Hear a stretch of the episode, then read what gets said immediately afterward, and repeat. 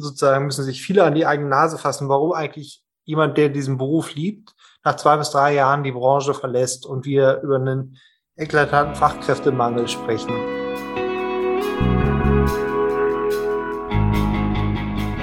Hallo und herzlich willkommen zum Klinisch Relevant Podcast, dem Fortbildungspodcast für alle, die im Bereich der Medizin beruflich tätig sind.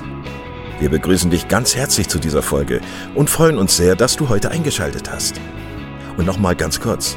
Falls du Klinisch Relevant als Fortbildungsplattform noch nicht kennen solltest, laden wir dich ganz herzlich ein, weiterhin unsere Podcasts zu hören, beziehungsweise dich auf www.klinisch-relevant.de einmal umzuschauen. Wir bieten dir zweimal in der Woche neue Fortbildungsinhalte völlig kostenlos an. Und das Besondere an uns ist, dass wir selbst alle Teil der sogenannten Zielgruppe sind. Da wir also alle selber in medizinischen Fachberufen tätig sind, haben wir unsere Beiträge natürlich pharmafrei und völlig unabhängig für dich aufbereitet. Du kannst uns überall da anhören, wo es Podcasts gibt. Und natürlich auch auf unserer Internetseite unter www.klinisch-relevant.de. Hier findest du nicht nur tiefergehende Informationen zu unserem Projekt, sondern auch den Zugang zu unserer Online-Fortbildungsakademie, auf der du weitergehende Audio- und Videofortbildungen buchen kannst. Und bevor wir in den heutigen Beitrag einsteigen, noch der allgemeine Hinweis, dass das Ganze ausdrücklich nicht nur an Ärzte gerichtet ist, sondern an alle, die im Bereich Physiotherapie, Pflegeberufe, Ergotherapie und Logopädie zu tun haben. So, und nun wünschen wir dir ganz viel Spaß und viele Erkenntnisse beim Zuhören. Heute mit Clemens von Finkenstein und Malte Schulze zum Thema Wie kann ich die Abläufe in meiner logopädischen Praxis optimieren? Ja, dann darf ich alle ganz herzlich begrüßen. Das ist ja heute eine etwas größere Runde, als es normalerweise der Fall ist. Ich darf heute mit äh, zwei plus einen Leuten sprechen. Britta, du gehörst ja mit zum Team. Dich, dich muss ich ja gar nicht groß äh, vorstellen. Britta Münzer, unsere Logopädie-Expertin, so nenne ich dich jetzt einfach mal. Ähm, du bist ja bekannt aus den, aus den logopädisch gefärbten Podcasts. Aber wir beide dürfen heute sprechen mit zwei äh, interessanten Menschen, äh, nämlich Clemens Finkenstein und Malte Schulze aus Berlin. Und sie beide sind ja eigentlich keine Logopäden, also sind nicht mal uneigentlich, sind keine Logopäden, aber sie arbeiten beziehungsweise sie, sie sind tätig in logopädischen Praxen und zwar von der betriebswirtschaftlichen Seite betrachtet. Bevor ich jetzt noch irgendwie weitere Quatsch erzähle, die Frage an Sie, wollen Sie sich einmal kurz selber vorstellen? Wer sind Sie? Was machen Sie? Ja, sehr gerne. Guten Abend. Clemens Winkenstein. Ich bin einer der beiden Gründer und Geschäftsführer von Palabra. Palabra ist im letzten Jahr entstanden. Die Gründungsgeschichte überlasse ich, äh, überlasse ich Malte Schulze. Wir haben uns zum Ziel gesetzt, die Therapie und die Logopädie weiterzuentwickeln und die Therapie zu vereinfachen, aber dazu später mehr gerne. Wunderbar. Und ich bin Malte Schulz. Ich bin der andere Gründer von äh, Palabra, von der Palabra Praxisgruppe. Ähm, ich habe genau wie Clemens irgendwann mal BWL studiert, ähm, habe dann äh, ja äh, Richtung eingeschlagen, wo ich Unternehmer war und äh, dann eine Zeit lang Unternehmensberater war und als Unternehmensberater habe ich ähm, ein, zwei, drei ähm, ja, Startups im Gesundheitsbereich mit aus der Taufe gehoben, sozusagen, von der Idee bis zu der Marktreife gebracht ähm, und dann im letzten Jahr Palabra gegründet. Vielen Dank. Haben Sie Lust, kurz zu erzählen, ähm, wie viele Praxen Sie haben, ähm, wie Ihr Geschäftsmodell ist, wie viele Logopädinnen und Logopäden bei Ihnen arbeiten? Gerne. Clemens, willst du? Ja, sehr gerne. Wir sind 25 äh, Logopädinnen mittlerweile im Team, haben ein haben drei Standorte, davon zwei in Berlin. In Charlottenburg war der erste Standort, den wir gegründet haben, vergangenes Jahr. Und dann im Herbst einen zweiten in Prenzlauer Berg gegründet und den dritten in Leipzig Anfang diesen Jahres. Wir haben als Gedanke hinter Palabra ist den Therapeuten, unseren Therapeuten, die Zeit zurückzugeben, die Zeit für Therapie. Wir haben aus vielen verschiedenen Gesprächen, die wir im Vorfeld vor der Gründung mit Logopädinnen geführt haben, eigentlich immer wieder gehört, dass äh, bei einer Logopädin auf dem Schreibtisch neben dem Therapiematerial das Handy liegt, äh, um einen kurzfristigen Anruf entgegenzunehmen eines Patienten, um eine Absage entgegenzunehmen, um weitere sozusagen Verwaltungsaufgaben zu erledigen, haben uns zum Ziel gesetzt, genau diese Verwaltung zu zentralisieren. Alles, was nicht therapeutisch ist, was nicht mit Teamführung hat, äh, zu tun hat, letztendlich an eine zentrale Stelle, wir nennen es das Praxis-Service-Team, zu nehmen, um einfach Therapeuten die Möglichkeit und die Zeit zurückzugeben, sich auf die Therapie vorzubereiten, die Therapie Vor- und Nachbereitungszeit effektiv zu nutzen und eben nicht mit administrativen Tätigkeiten äh, zu, zu beschäftigen. Also sozusagen alles, alles äh, nicht therapeutische, alles langweilige haben wir an uns genommen und äh, zentralisiert. Ja, das wünsche ich mir manchmal für meine Praxis auch. Ähm, ich meine, es mag ja Kollegen geben, die äh, das einfach gerne machen auch, also die auch ein bisschen dieses betriebswirtschaftliche ähm, gerne verfolgen. Deswegen, Britta, an dich mal kurz die Frage, du bist ja beides, du bist ja Unternehmerin, muss man sagen, und äh, Logopädin, du hast ja insgesamt sieben Praxen, glaube ich, die du betreibst. Mhm. Ähm, wie ist das für dich? Also du bist eher auch im Hintergrund. Ist das so, dass du eher so die Strippen im Hintergrund ziehst oder ähm, machst du beides? Wie, wie ist das bei euch? Ja, also wir haben ähm, ja das eigentlich beides. Das heißt, es gibt einerseits auch eine zentrale äh, Zentralisierung, das heißt, Telefonate werden ähm, zentral entgegengenommen. Ähm, Im Hintergrund mache ich viel, beziehungsweise Rezeptabrechnung und solche Themen haben wir auch äh, entsprechend abgegeben. Ähm, trotzdem sind unsere Therapeuten auch in manche organisatorische Dinge mit eingebunden, ähm, sei es den, ihren eigenen Terminplan zu ähm, organisieren oder auch ähm, ne, zu überprüfen, ob ein Rezept äh, abrechnungsfähig ist, so wie es bei uns ankommt. Und das, wir erleben das als sehr unterschiedlich. Es gibt manche Kolleginnen, die das sehr angenehm finden, wenn sie da überall nichts mit zu tun haben, die sich gerne voll nur auf Therapie konzentrieren möchten. Es gibt aber auch viele Kolleginnen, die das auch sehr interessant finden, eben auch Einblick in diese Bereiche mitzuhaben und auch so ein bisschen Herr über ihren Terminplan zu sein.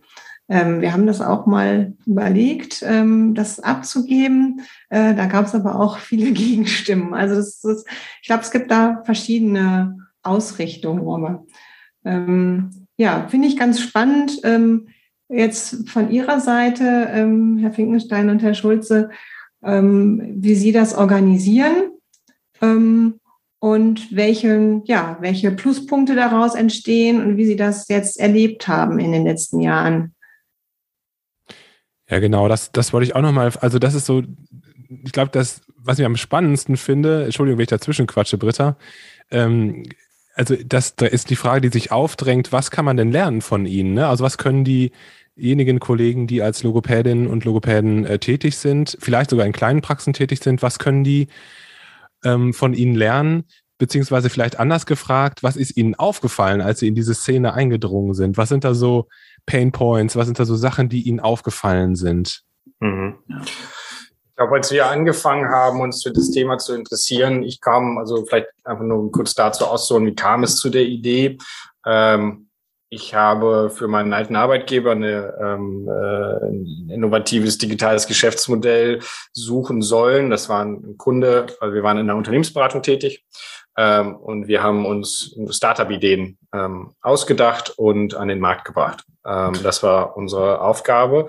Ähm, und ich war Teil von dem betriebswirtschaftlichen Team und wir hatten für einen Kunden gearbeitet, der wollte was in der, ähm, im Bereich der Psychotherapie ein, ein Startup äh, entwickeln, weil die Firma, die zu uns kam, ein sehr großes Netzwerk in dem Bereich äh, zu glauben, äh, ja, glaubte, dass sie das haben, dass sie sehr gut darüber Kunden akquirieren können äh, für dieses Thema. Also haben wir uns mit Psychotherapeutinnen unterhalten und äh, mit äh, Abrechnungsmodalitäten und so weiter und hatten im Prinzip eine Idee, ähm, fünf Ideen entwickelt ähm, oder vielleicht ein paar mehr, ähm, die dann ähm, in der ersten Phase bewertet wurden. Und da wurde diese Idee, die nachher ähm, jetzt Palabra geworden ist, rausgenommen. Aber die Idee war, ähm, dass Psychotherapeutinnen enorm lange Wartelisten haben, länger als Logopädin. Ich glaube, neun Monate ist der Durchschnitt in Deutschland, äh, um für eine Psychotherapie zu starten. Ähm, und äh, sie unheimlich viele administrative Aufgaben haben. Also sie haben ähm, lange Wartelisten, sie haben Patienten, die anrufen, sie müssen irgendwie unheimlich hohe Datenschutzanforderungen etc. Ähm, erfüllen. Und äh, unsere Idee wäre, wir machen so eine Art Backoffice, so eine Art Büro für, für Psychotherapeutinnen. Ähm, die Idee ist es dann nicht geworden. Der Kunde hat was anderes gemacht, nämlich eine Videopsychotherapie, äh, die wir dann schlussendlich umgesetzt haben. Aber so hatte ich so ein bisschen an diesen ähm, vielen Interviews teilgenommen und habe das immer wieder gehört ähm, was, wo der Schuh bei Psychotherapeutinnen drückt. Und ähm, dann habe ich durch Zufall einen Artikel gelesen über die Logopädie mit ganz ähnlichen Themen. Ich glaube irgendwie Logopäden in der Krise oder äh, Therapeuten in der Krise, irgendwie so ähnlich hieß dieser Artikel. Logopädie am Limit. Logopädie am Limit, genau, vom, äh, vom Stern, glaube ich, oder irgendwie so jemand. Ähm, und ja, da, da sind so zwei Puzzleteile für mich zusammengefallen und dann habe ich gesagt, okay, ähm, jetzt müssen wir uns mal mit ein paar Logopädinnen unterhalten, ob die dieselben Sachen berichten, die ich gerade von Psychotherapeutinnen gehört hatte. Ähm, und das haben Clemens nicht gemacht. Und ähm, dann jetzt zu der Frage zu, zu Pain Points. Was sind da Themen, die immer wieder aufgekommen sind? Ähm, ich glaube, wir haben 30, vielleicht 40 Interviews geführt mit Logopädinnen in ganz Deutschland ähm, aus Berufsanfängerinnen bis ähm, Logopädinnen, die ja, ich glaube, kurz vor der, äh, kurz vor 65 sind und irgendwie äh, sozusagen dieses ganze Berufsbild mit geprägt haben. Ähm, und es wurde sich viel über die Arbeitsbedingungen ähm, immer wieder beschwert. Ähm, wir haben uns auch mit vielen Logopädinnen unterhalten, die den Beruf verlassen haben, äh, die gesagt haben, nach vier, vier, fünf Jahren, oh, ich schule um, ich mache nochmal ein Studium und gehe woanders hin. Und da war es halt immer wieder interessant zu erfahren, warum. Ähm, ich glaube, die Bezahlung war Nummer eins, ähm, dann Arbeitsbedingungen Nummer zwei, das heißt ähm, Minusstunden, ähm, irgendwelche Abzüge, ich weiß gar nicht so richtig genau, was ich verdiene ähm, und dann so ein bisschen die fehlende Perspektive. Ich glaube, das waren so die großen drei. Ähm, Wenn ich ganz kurz einbringen darf. Minusstunde ist vielleicht ein Begriff, der nicht so allen ähm, klar ist, was sich dahinter verbirgt. Ähm, insbesondere im Bereich der Ärzteschaft oder Pflege ist das wahrscheinlich kein Thema. Ähm, ich kann das vielleicht mal kurz aus meiner Perspektive beschreiben, dass äh, es Praxen gibt, die ähm, eine bestimmte Menge an Therapien festlegen, die der Therapeut pro Woche leisten muss. Und wenn diese Stundenzahl nicht erbracht wird, also diese Therapiemenge, wird sozusagen das entsprechend auf ein Minusstundenkonto aufgerechnet und muss dann irgendwann nachgearbeitet werden. Ähm, so kenne also so habe ich das schon gehört, dass das so gemacht wird. Und dieses, dieses Plus oder Minus trägt der Therapeut sozusagen während seiner gesamten ähm, äh, Zeit, die er in dieser Praxis angestellt ist, mit sich rum und ähm, hat dann vielleicht ein paar Stunden plus drauf oder eben auch Minus, die sozusagen irgendwann nochmal nachgearbeitet werden müssen. Das bedeutet auch, dass wenn ein Patient absagt, weil er krank ist, ähm, kurzfristig absagt, dass das dann auf das Minuskonto von dem Therapeuten geht, richtig. richtig? Und das war etwas, Sie hatten ja auch nach der unserer Perspektive gefragt. Wir kennen das natürlich nicht, weil wir ja aus einem ganz anderen Bereich kommen. Und wir haben die Erklärung, äh, die Sie gerade gesagt haben, Frau Münzer, die mussten wir, ich glaube, vier oder fünfmal hören, weil wir es uns einfach nicht vorstellen konnten. Ähm, und was wir, was wir uns nicht vorstellen konnten, ist ja ein Beruf, der, der zu 95 Prozent von Frauen ausgeübt wird und eben sehr, sehr vielen Menschen auch in Teilzeit. Und was wir immer un wirklich unverständlich fanden und auch nach wie vor finden, ist, dass jemand, der 20 Stunden arbeitet, am Anfang des Monats nicht genau weiß, was er am Ende des Monats verdient. Ähm, das war für uns völlig undenkbar, weil wir einfach sagen, auf der anderen Seite profitiert ja auch der Inhaber der Praxis davon, wenn sozusagen mehr Patienten kommen, beziehungsweise die volle Zahl erreicht wird. Und dieses Abwälzen des unternehmerischen Risikos rein auf die Arbeitnehmerin, das war für uns etwas, wo wir gesagt haben, das kann es nicht sein. Und das war auch tatsächlich der Punkt, der am aller, allermeisten genannt wurde. Und da tat uns diese äh, Betriebsblindheit so ein bisschen, äh, beziehungsweise einfach diese fehlende Betriebsblindheit bei uns gut, weil wir einfach nicht, das gar nicht kannten und das von vornherein gar nicht so auf, hätten aufsetzen können, wollen wir auch nicht, aber sozusagen, das half uns natürlich von vornherein zu sagen, wir machen so etwas nicht, beziehungsweise gehen da mit sehr klaren Regeln rein. Mhm.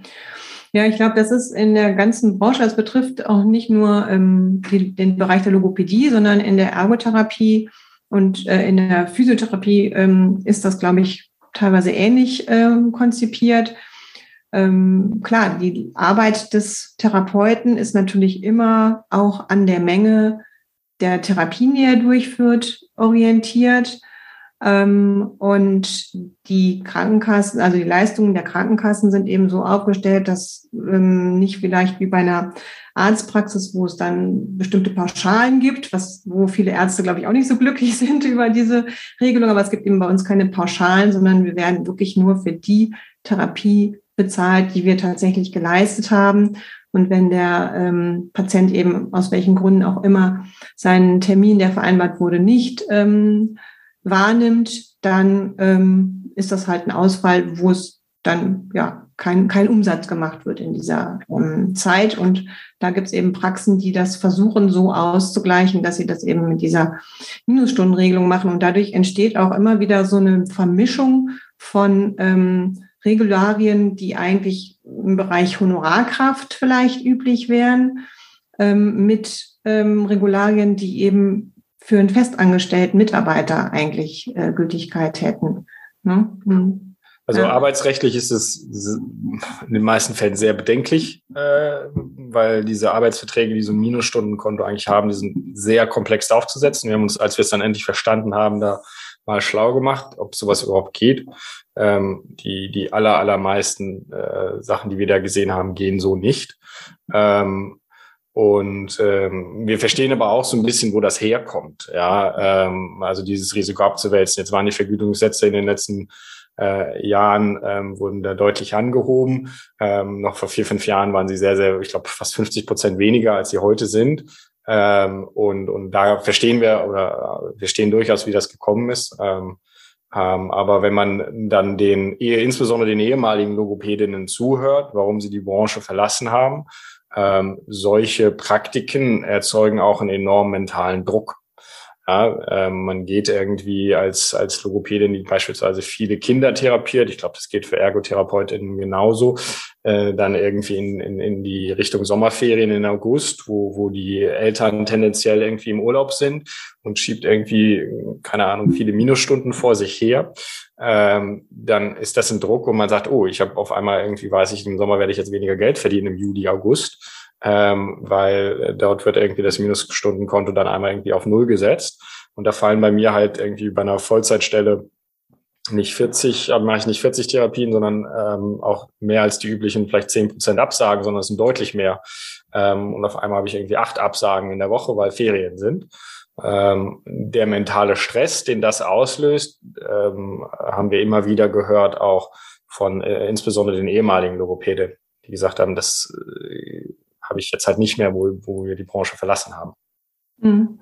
Was gibt es noch für andere Pain Points, die Sie so in den Gesprächen mit den Logopädinnen äh, gehört haben? Und, und, Sie haben ja auch sogar eine, eine Umfrage gemacht. Sie haben ja äh, Kolleginnen und Kollegen angeschrieben, die äh, und die gefragt, was sind, was sind so ihre ha Herausforderungen, die sie gerade haben mit ihrem Beruf? Können Sie das zusammenfassen? Also was sind, abgesehen von den Punkten, die Sie jetzt schon genannt haben, was sind da noch andere Herausforderungen gewesen? Also ich würde da gerne zwei, zwei herauspicken, noch zusätzlich zu den jetzt genannten. Das eine ist das Thema Terminhetze. Ähm, und das ist etwas, was wir auch in den Gesprächen immer wieder gehört haben, was insbesondere durch dadurch kommt, dass eben keine Zeit, feste Zeit für Dokumentation da ist, keine feste Zeit für eine Vor- oder eine Nachbereitung und entsprechend wenn Sie ein Telefon da liegen haben und es klingelt dreimal während der Therapie und Sie den Anruf annehmen müssen, dann ist es sowohl ähm, für denjenigen, der therapiert, als auch für denjenigen, der therapiert wird, natürlich unbefriedigend. Äh, das ist zumindest das. Ich, ich bin selber kein Logopäde, deswegen kann ich nur das wirklich vom, vom Hören sagen weitergeben. Aber dieser Terminhetze war etwas, was uns immer wieder gesagt wurde. Und das andere, was ich gerne erwähnen möchte, ist das Thema Entwicklungsmöglichkeiten. Also die Logopädie ist ja extrem gewachsen in den letzten Jahren in den Anwendungsbereichen und in dem, für was sie sozusagen verwendet wird, äh, wo sie angewandt wird. Und auch da haben wir sehr viel gehört, dass natürlich eine etwas größere oder sozusagen die Möglichkeit, in einem Team breitere Aufgaben zu machen, sei es fachlich oder sei es funktionell, deutlich mehr Chancen und auch deutlich höhere Attraktivität bietet. Und das war für uns letztendlich der Ausgangspunkt zu sagen, man schafft etwas größere Praxen oder man baut etwas größere Praxen und hat einfach in diesen Praxen die Möglichkeit, jemanden, der sich spezialisieren möchte, diese Chance auch zu geben. Und das Ganze stärken äh, haben wir als sozusagen oder stärken wir durch Kooperationen beispielsweise, wenn wir jemanden haben, der sich sehr stark für neurologische Themen interessiert hat, da, darüber Kooperationen mit Kliniken aufgebaut, einfach um das Thema hervorzuheben. Das sind die anderen beiden Punkte, die ich noch gerne erwähnen möchte. Wie sehen diese Kooperationen aus? Das heißt, Sie verweisen dann ähm, an Kliniken oder der Therapeut hat dann Patienten in der Klinik und kann dadurch seinen Schwerpunkt in die Richtung äh, setzen. Wie, wie kann man sich das genau vorstellen? Genau das, also letzteres. Wir haben mit, ähm, mit einer Klinik in Berlin oder mit, dem Vivantes Klinikum eine Kooperation, äh, die kam natürlich etwas äh, zufällig zustande, beziehungsweise kam über eine Logopädin, die jetzt bei uns ist, zustande, worüber wir sehr dankbar sind und betreuen dort zu festen Zeiten an bestimmten Tagen eben im Patienten und haben auch die Möglichkeit, dies zu nutzen, um beispielsweise Praktikanten mitzunehmen. Das gibt uns natürlich die Möglichkeit, zum einen für die Therapeuten ein Behandlungsspektrum anzubilden, was sie in der normalen Praxis sonst nicht haben. Und natürlich für Praktika auch ein Praktika oder ein Praktikum anzubieten, wo sie nicht nur den Klinikalltag oder nicht nur den Praxisalltag erleben, sondern auch den Klinikalltag. Und das, die Resonanz, die wir darauf kriegen, ist sehr positiv bisher. Ähm, würden Sie denn sagen, dass das im Prinzip die einzige Möglichkeit ist, diese, diesen, diesen Bedarf, der, den Sie durch Ihre Umfrage auch bei den Europäen ähm, abgefragt haben, zu ermöglichen, dass es nur geht, wenn man eine entsprechend große Struktur hat, wie Sie jetzt mit mehreren Praxiseinheiten? Oder gibt es auch ähm, ja einfach Dinge, die vielleicht der Logopäde jetzt äh, aus seinem Blickwinkel, man nimmt ja auch viel mit aus Praktika, lernt das irgendwo kennen und wenn man die eigene Praxis gründet, macht man dann vielleicht Dinge ähnlich, wie man sie selbst kennengelernt hat und hat eben nicht diesen ähm, Blick von außen oder auch das äh, betriebswirtschaftliche Know-how, um äh, da selbst drauf zu kommen. ähm, würden Sie sagen, dass das die einzige Möglichkeit ist, das so umzusetzen oder gibt es auch Faktoren, wo Sie sagen, Mensch, das kann eigentlich auch die ganz normale Praxisinhaber geführt mit zwei Angestellten, Therapeuten, könnten die eigentlich auch umsetzen und da auch für mehr Zufriedenheit sorgen oder einfach das Berufsbild äh, noch attraktiver zu machen für den Nachwuchs, der da kommt. Ja, absolut.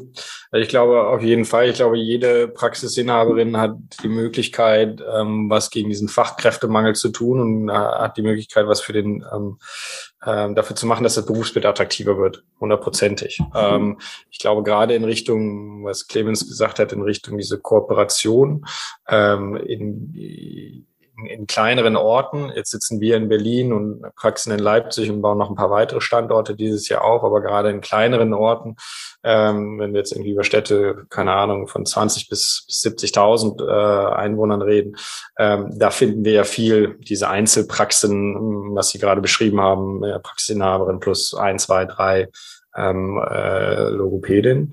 Ähm, und die kennen den Standort gut. Ja, ähm, die, die kennen die Krankenhäuser vor Ort, die kennen die ähm, Einrichtungen vor Ort, die Pflegeheime etc. Und auch dort kann man ähm, Kooperationen aufbauen. Auch dort kann man eng mit denen zusammenarbeiten und äh, in seine Praxis irgendwie ausrichten und spezialisieren. Damit macht man sich dann zumindest schon mal attraktiv und hat ein klares Bild und äh, für, für zum Beispiel eine Bewerberin äh, zu sagen, wir sind eine spezialisierte Praxis, weil wir viel ähm, Reha machen ähm, und, und das ist eine Möglichkeit. Ähm, das andere, was wir gerade eingeführt haben, ist, wir haben jetzt äh, wir sehen einfach, wie wichtig zum Beispiel das Praktikum ist ähm, von, von Logopädinnen, die ihre Ausbildung machen oder ihr Studium machen, ähm, dass das äh, enorm prägt.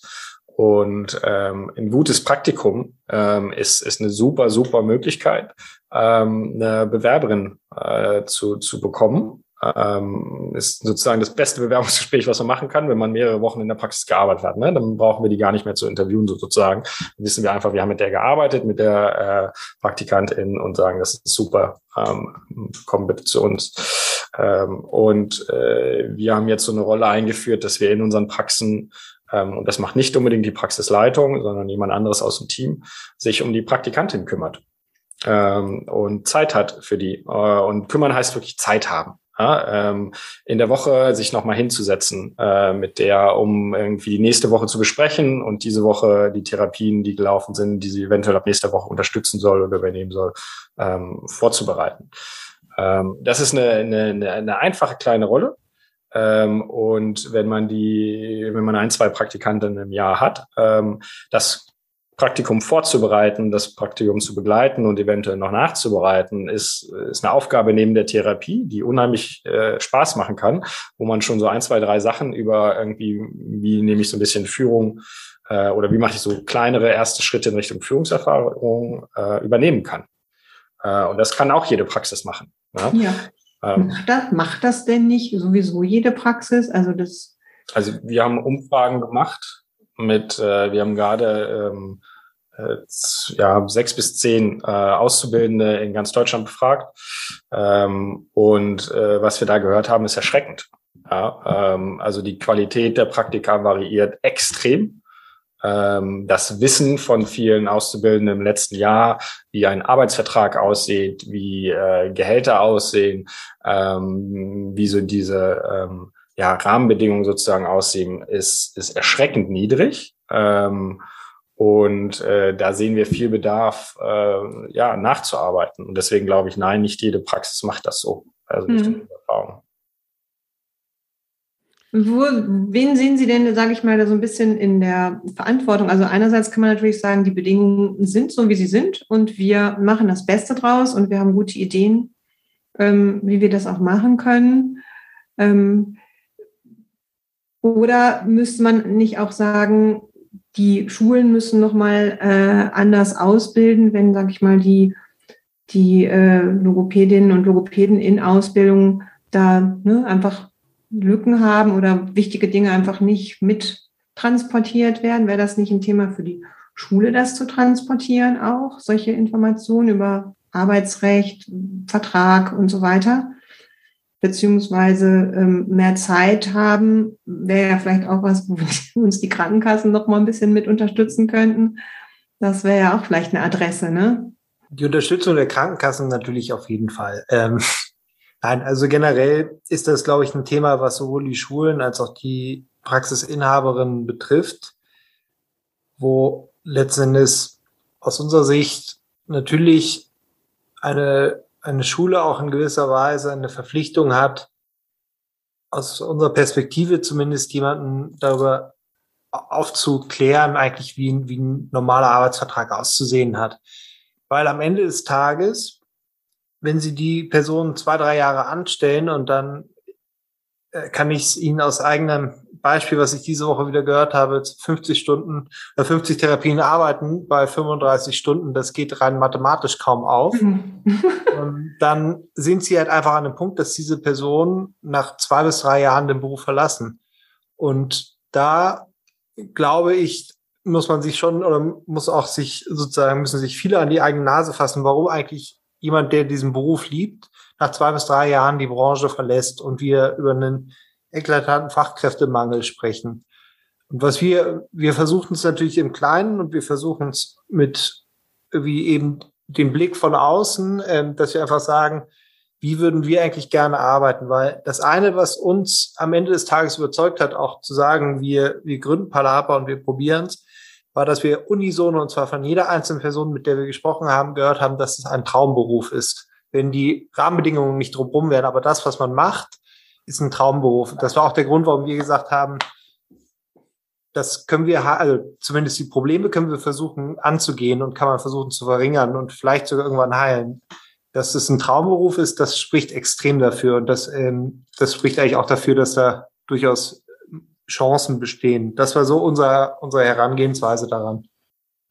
Ja, also das erlebe ich natürlich auch. Ne? Wir haben ähm, mit, wenn man mit Sprachtherapeuten spricht, gerade am Beginn ihrer ähm, beruflichen äh, Tätigkeit, ähm, haben sich eben wirklich welche mit Herz und Seele, sage ich mal, für diesen Beruf entschieden. Und ähm, häufig sind ihnen die Sachen drumherum, wie, ne, wie sieht eigentlich mein Arbeitsalltag dann aus und was verdiene ich vielleicht, ähm, nicht so wichtig. Ne? Sie stellen eben die, die anderen ähm, Inhalte einfach stärker in den Vordergrund und beschäftigen sich manchmal auch nicht so sehr damit von sich aus. Das Interesse ist dann auch manchmal Absolut. gar nicht so da. Ne? Also ähm, und da muss man vielleicht manche noch mal so ein bisschen mitnehmen und abholen, ähm, schon auch viel früher, ne? sich dann wirklich noch mal damit auseinanderzusetzen, was erwartet mich da, was, was ist für mich wichtig, was wünsche ich mir und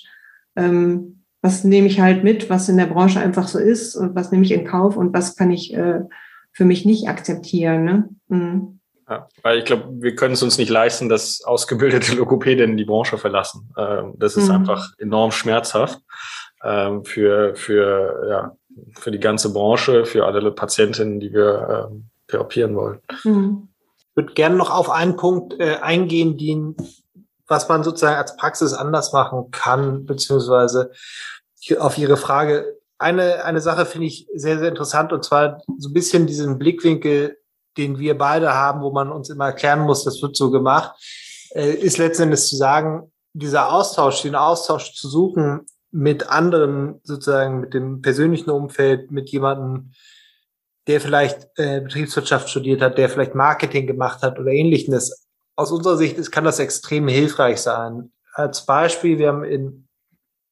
in Leipzig eine Logopädin, die sehr, sehr, oder die eigentlich früher mal Mediendesign studieren wollte, die eine sehr hohe Affinität zu, äh, zu Online, ähm, zu Online-Marketing und auch zu sozusagen Informatik hat. Und die bringt Ideen rein, auch was ein Thema Videotherapie angeht und was so Weiterentwicklung angeht, die extrem spannend sind und auf die wir in äh, tausend kalten Wintern nicht gekommen wären. Und das ist etwas, was wir, was wir jetzt immer wieder sehen, ähm, wenn wir mit verschiedenen Leuten aus verschiedenen Branchen, aus verschiedenen Richtungen sprechen, da kommen immer neue Impulse. Viele sind natürlich, ähm, kann man mitnehmen und sind vielleicht dann auch unter ferner Liefen, aber einige Ideen sind immer gut. Und das ist etwas, wo ich glaube, man durchaus sozusagen dieses Interdisziplinäre gar nicht unbedingt innerhalb der Heilmittel oder auch innerhalb der Medizin nehmen kann, sondern auch darüber hinaus. Da kommen durchaus kommen da immer mal wieder gute Ideen dazu. Das ist ja immer so, wenn man irgendwie über den Tellerrand schaut und äh, Schnittmengen sucht mit anderen äh, Disziplinen. Ähm, was würden Sie sagen, was können Sie vielleicht aus Ihrer Perspektive kleineren Praxen raten, was so die, was so die Organisation betrifft? Also Sie haben das gerade vorhin so schön als Backoffice bezeichnet. Also und dass man eigentlich bei der Therapie da sitzt und noch ein Handy da hat und das alles sozusagen gleichzeitig machen muss. Also was, was könnten da Lösungsansätze sein aus Ihrer Sicht? Also ich glaube, da gibt es zum einen Software, Therapie, Management-Software, die da schon mal helfen kann, diesen Terminplan, der, der häufig über große Kataloge geführt wird, ähm, bisschen moderner zu machen, so dass ich schon mal irgendwie von zu Hause aus draufschauen kann oder auf dem Fahrtweg in die Praxis draufschauen kann, ob sich irgendwas verändert hat.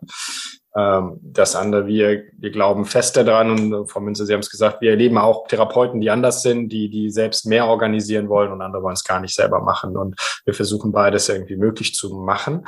Ähm, ich glaube aber, so eine Praxisunterstützung ähm, hilft enorm, äh, die so ein bisschen Praxismanagement macht und zumindest die Anrufe ähm, äh, von mir aus so ein paar Stunden am Tag entgegennimmt. Das muss auch keine Vollzeit sein, aber man kann mittlerweile halt seine, seine Sprechzeiten ähm, ansagen auf dem Band und, und, und dann ist man oder eine E-Mail-Adresse anbieten. Und dann kann man ein bisschen so asynchron antworten ähm, und antworten, wenn es halt passt äh, und, und nimmt diesen ja, dieses Handy, was dreimal klingelt, während man Therapie macht, insbesondere Montag und Dienstags, ähm, wenn man, wenn die Eltern irgendwie die Woche planen, ähm, was glaube ich in, in jedem Gesundheitsberuf so ist, ähm, äh, wo dann die Absagen reinkommen äh, und dann soll ein Ersatz gefunden werden. Wenn man das schon mal wegnimmt, ähm, dann hat man äh, einiges geschafft. Das andere sind äh, Abrechnungsprogramme, ähm, die, die helfen, diese, diese Verordnung zu prüfen ähm, oder zumindest bei dem Einreichen der Verordnung ähm, helfen. Ich glaube, das sind schon mal drei Sachen, also Software für das Terminmanagement, Software für die Abrechnung ähm, und vielleicht jemand, der in der Praxis die Anrufe entgegennimmt, äh, vielleicht Teilzeit, ähm, um so ein bisschen den Druck der, Logo, der Therapeutin da von den Therapeutinnen wegzunehmen. Ähm, das wären schon mal drei Sachen, die man gut machen kann. Thema Online-Buchungssysteme ähm, kann ich nur sagen, dass das für meine Praxis ein Gamechanger gewesen ist. Also das hat extrem viel an äh, Aufwand weggenommen, personeller äh, Arbeit weg, weggenommen. Ich weiß nicht, wie das bei dir ist, Britta. Ähm, ja. Aber das war bei mir wirklich, äh, das hat wirklich viel geändert. Also dieses Online-Buchungsthema ähm, wäre natürlich für uns auch eine Möglichkeit. Ich muss allerdings sagen, unsere Warteliste ist so extrem lang, mhm. dass das eigentlich aktuell gar nicht möglich ist. Gar nicht sinnvoll ist. Ja. Nee, weil dann kann derjenige irgendwie in drei oder vier Monaten da irgendwie mal gucken, ob es da mal einen Termin gibt. Ja. Ähm, Deswegen haben wir uns auch dagegen entschieden. Also wir haben auch keine Online-Buchung, äh, weil die Wartelisten einfach zu lang sind. Ähm, aber es geht eher so intern in, in den Praxisabläufen, was unsere Logopäden schätzen. Dass die halt Praxissoftware auf jeden Fall finde ich toll und bin da ähm, auch von Anfang an immer haben wir da damit gearbeitet. Auch da muss man den einen oder anderen so ein bisschen heranführen. Ähm, die junge Generation ist da meistens, äh, hat da weniger ähm, Hemmschwelle, aber ähm, auch äh, ältere Generationen, die mit mehr mit Papier aufgewachsen sind in der Praxis, die muss man so ein bisschen heranführen, aber auch die äh, kommen meistens da sehr schnell klar und wollen es dann nachher nie wieder missen, wenn sie es einmal so gemacht haben. Ähm, und ähm, was, was halt bei der ganzen ähm, Terminvergabesituation ähm, nochmal ein bisschen schwierig ist, denke ich, dass wir in den Praxen natürlich auch sogenannte ähm, Akutfälle haben, ne, wo man sagen muss, mit dem Störungsbild, den kann ich jetzt nicht auf die Warteliste hinten dran setzen. Jemand, der jetzt irgendwie eine äh, Facialisparese hat oder Rekurrenzparese oder sowas, die müssen halt schnell behandelt werden und ähm, jemand, der ein Kind, was sage ich mal, mit vier angemeldet wird, weil es einen Sigmatismus hat, kann man vielleicht sagen, gut, da ne, kann auch gut noch mal ein paar Monate Zeit ins Land gehen. Das ist dann auch für das Kind nicht irgendwie problematisch. Und da muss man natürlich auch fachlich manchmal so ein bisschen abwägen. Ähm, und das ist dann schwierig beim Online-Buchen, dann das zu berücksichtigen. Ne? Also was sicherlich hilft, ist eine Pflege dieser Online-Warteliste, ähm, eben nach genau diesen Kategorien, wie Sie es jetzt beschrieben haben. Ähm, einfach, dass man, dass man da noch einen Überblick behält und dass auch dann verschiedene, äh, verschiedene sozusagen Personen darauf Einblick haben, einfach um zu sehen, was, ähm, welche Fälle sozusagen auf der Warteliste stehen, um das einfach zuordnen zu können. Was wir was wir, glaube ich, generell oder was generell für uns wichtig ist, zu sagen, alles das, was im Hintergrund passiert, soll entlasten, soll nicht, um Gottes Willen nicht entmündigen, sondern soll immer nur entlasten. Und wie Sie sagten, für den einen ist es ein Schritt weiter und am besten sozusagen gar nichts äh, außer Therapie. Der andere findet, äh, findet vieles davon auch spannend und macht gerne mit. Und das ist für uns diesen Raum zu geben, ist extrem wichtig natürlich, äh, weil nur dann, nur dann kann es funktionieren. Ich würde gerne noch auf einen Punkt zu sprechen kommen, nämlich äh, dieses Thema Spezialisierung in der Logopädie. Wir haben es gerade schon so ein bisschen angeschnitten. Und Herr Finkenstein, Sie haben es ja auch gesagt am Anfang, die, die Logopädie übernimmt immer mehr Aufgaben auch. Also das Spektrum wird breiter in der Logopädie. Ähm, auf der anderen Seite, Britta, hast du letztens was Spannendes gesagt, fand ich, als ich mit dir gesprochen habe. Es gibt ja auch den Allgemeinmediziner, es gibt ja auch den praktischen Arzt, der macht ja auch alles. Ne? Also der hat ja auch ein breites Kreuz, der hat ganz viele Krankheitsbilder gesehen. Ähm, aber klar, es gibt natürlich auch den äh, Neurologen, es gibt den Handchirurgen, es gibt die ganzen spezialisierten Bereiche. Ich beobachte auch in der Logopädie einfach eine gewisse Spezialisierung, also dass es Kollegen gibt, die sich speziell auf Schluck, Schluckstörungen äh, ausrichten. Das ist natürlich für die kleine Praxis schwierig. Also wo jetzt nur ein, zwei Mann sind, äh, das ist so nicht richtig möglich. Also Britta, wie siehst du das? Du hast ja auch ein, großen, großes Spektrum an, an Therapeuten in deinen Praxen. Und wie sehen Sie das aus betriebswirtschaftlicher Sicht? Also was wäre so der Rat an die, äh, an die Logopädinnen und Logopäden, die jetzt gerade zuhören? Ist es so, dass man sich spezialisieren muss? Ist das, ein, ist das, ist das sozusagen äh, ein Wettbewerbsvorteil? Also äh, wenn ich erstmal äh, darauf eingehen darf, ähm, ich denke, die Spezialisierung, es kommt sehr darauf an, auf welches Störungsbild ich mich spezialisiere, spezialisiere weil es natürlich eine unterschiedliche Verteilung gibt, ähm, welches Störungsbild häufiger vorkommt oder welches eben weniger häufiger. Das heißt, wenn ich mich jetzt zum Beispiel auf das Störungsbild Stottertherapie ähm, spezialisieren würde, das ein eigentlich eher seltenes Störungsbild ist, dann ähm, brauche ich natürlich einen größeren, ähm, größeren Einzugskreis, der dann bereit ist, die ähm, Entfernung zu mir, Spezialist zu fahren, um eben bei mir die tolle äh, Stottertherapie zu machen. Das macht man jetzt nicht mit, ne, sag ich mal, ähm, Charlottenburg. Äh, kriegt man jetzt nicht eine ganze Praxis mit drei Mann mit ähm, Stotterpatienten voll, sage ich jetzt mal so.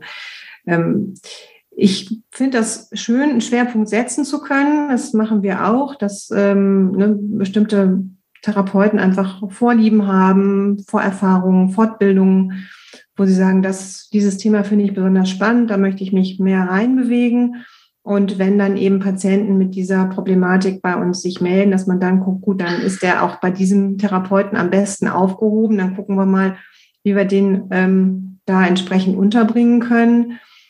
Ähm, aber ich sag mal, in der, in dem Standort mit drei, vier Kolleginnen, ähm, würde ich jetzt sagen, ist es schwer, sich wirklich komplett zu spezialisieren und zu sagen, wir machen nur das. Es gibt immer so ein bisschen, man muss immer so ein bisschen auch, äh, ich kann alles bedienen, würde ich jetzt aus meiner Perspektive so einschätzen. Also für uns, ähm, wir können also wir glauben schon daran, dass natürlich eine Spezialisierung durchaus Vorteile hat, weil sie einfach ganz anders agieren können, wenn sie 30, äh, 30 oder 40 Therapien die Woche haben und immer das gleiche Störungsbild haben. Man gewinnt aber ganz andere Sicherheit. Das glauben, das glauben wir schon, was aber nicht bedeutet, dass natürlich dieses generalistische und ähm, man handelt alles auch Teil, Teil dessen sein kann was wir, was wir zunehmend sehen, ähm, und ich glaube, da, da ist auch das Thema Videotherapie wiederum interessant, ist natürlich dieses Einzugsgebiet, was Sie beispielsweise beim Thema Stottern erwähnt haben. Und da haben wir einige Logopädinnen bei uns, die das sehr, sehr spannend finden. Dieses, das kann man natürlich etwas heilen, zumindest lindern, indem man sagt, wir bieten eine Videotherapie an. Das heißt, Sie sind nicht mehr auf fünf bis zehn Kilometer Radius äh, angewiesen, sondern bieten das breiter an. Wir haben ja durchaus äh, Leute auch in der oder auch Therapeuten in der Praxis, die sich um das Thema Stimmtransition sehr bemühen. Und das ist auch ein sehr kleines Feld der Logopädie, was wir aber durch Videotherapie deutschlandweit abdecken und dadurch einfach die Chance haben, diese 30, 35, 40 Therapien die Woche in diesem Segment eben abzudecken. Und das, das kann durchaus eine Idee sein, einfach, dass man sagt, wenn man da eine Leidenschaft hat und sagt, es soll Stottern sein, dann muss man vielleicht einfach den anderen Weg gehen und sagen, wie bekomme ich an oder wie komme ich an die Stotterpatienten, wie wissen, werden die eigentlich auf mich aufmerksam? Und da kann das Thema Videotherapie und etwas breiter aufgestellt durchaus eine Idee sein. Hm. Ja, das ist, äh, wir haben das ja alles jetzt durch die Pandemie ist ja dieses Videotherapie-Thema überhaupt in die logopädische Praxis sozusagen eingezogen. Das ähm, gab es ja vorher nicht oder nur sehr begrenzt für Privatpatienten vielleicht. Und äh, finde ich selber auch ganz spannend, machen wir auch viel. Ähm, wobei es natürlich auch da wieder Grenzen gibt für bestimmte Störungspositionen. Ähm, Machen die das? Also ich würde jetzt sagen, das ist doch aber auch sowas, wo man sehr, ähm, ja, eine sehr persönliche Situation hat ähm, und viel Vertrauen haben muss zu dem Therapeuten. Funktioniert das über Videotherapie? ich, ne, ich als Therapeut bin natürlich diejenige, die die ähm, Patienten-Therapeuten-Beziehung sehr hoch hält und äh, auch in meiner ja schon inzwischen sehr langjährigen Erfahrung immer wieder bestätigt fühle, wie viel das einfach auch ausmacht. Ähm, natürlich Methoden und Konzepte und äh, sind natürlich ganz, ganz wichtig, aber ohne Beziehung braucht man gar nicht erst anzufangen. Und das äh, finde ich also spannend, wenn ich jetzt mit jemandem Videotherapie mache, den ich vorher noch gar nicht persönlich kennengelernt habe. Wir haben natürlich jetzt in der Pandemie viel Videotherapie gemacht mit Patienten, die wir persönlich sowieso schon kannten. Ne? Das äh, äh, ja, stelle ich mir noch mal ein Stück anders vor und ist halt spannend die Frage, inwieweit lässt sich das eben wirklich so weit übertragen, dass man auf den persönlichen Kontakt verzichten kann.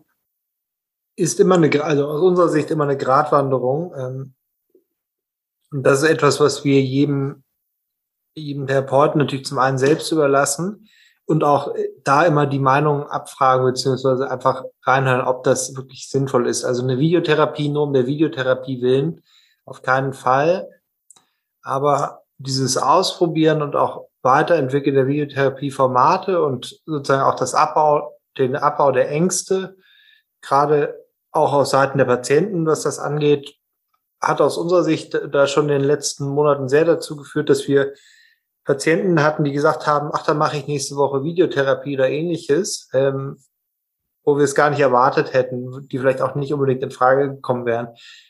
Also ich glaube schon, ähm, zumindest aus dem, was wir zurückhören, dass sich auch eine persönliche Beziehung natürlich im Video entwickeln kann.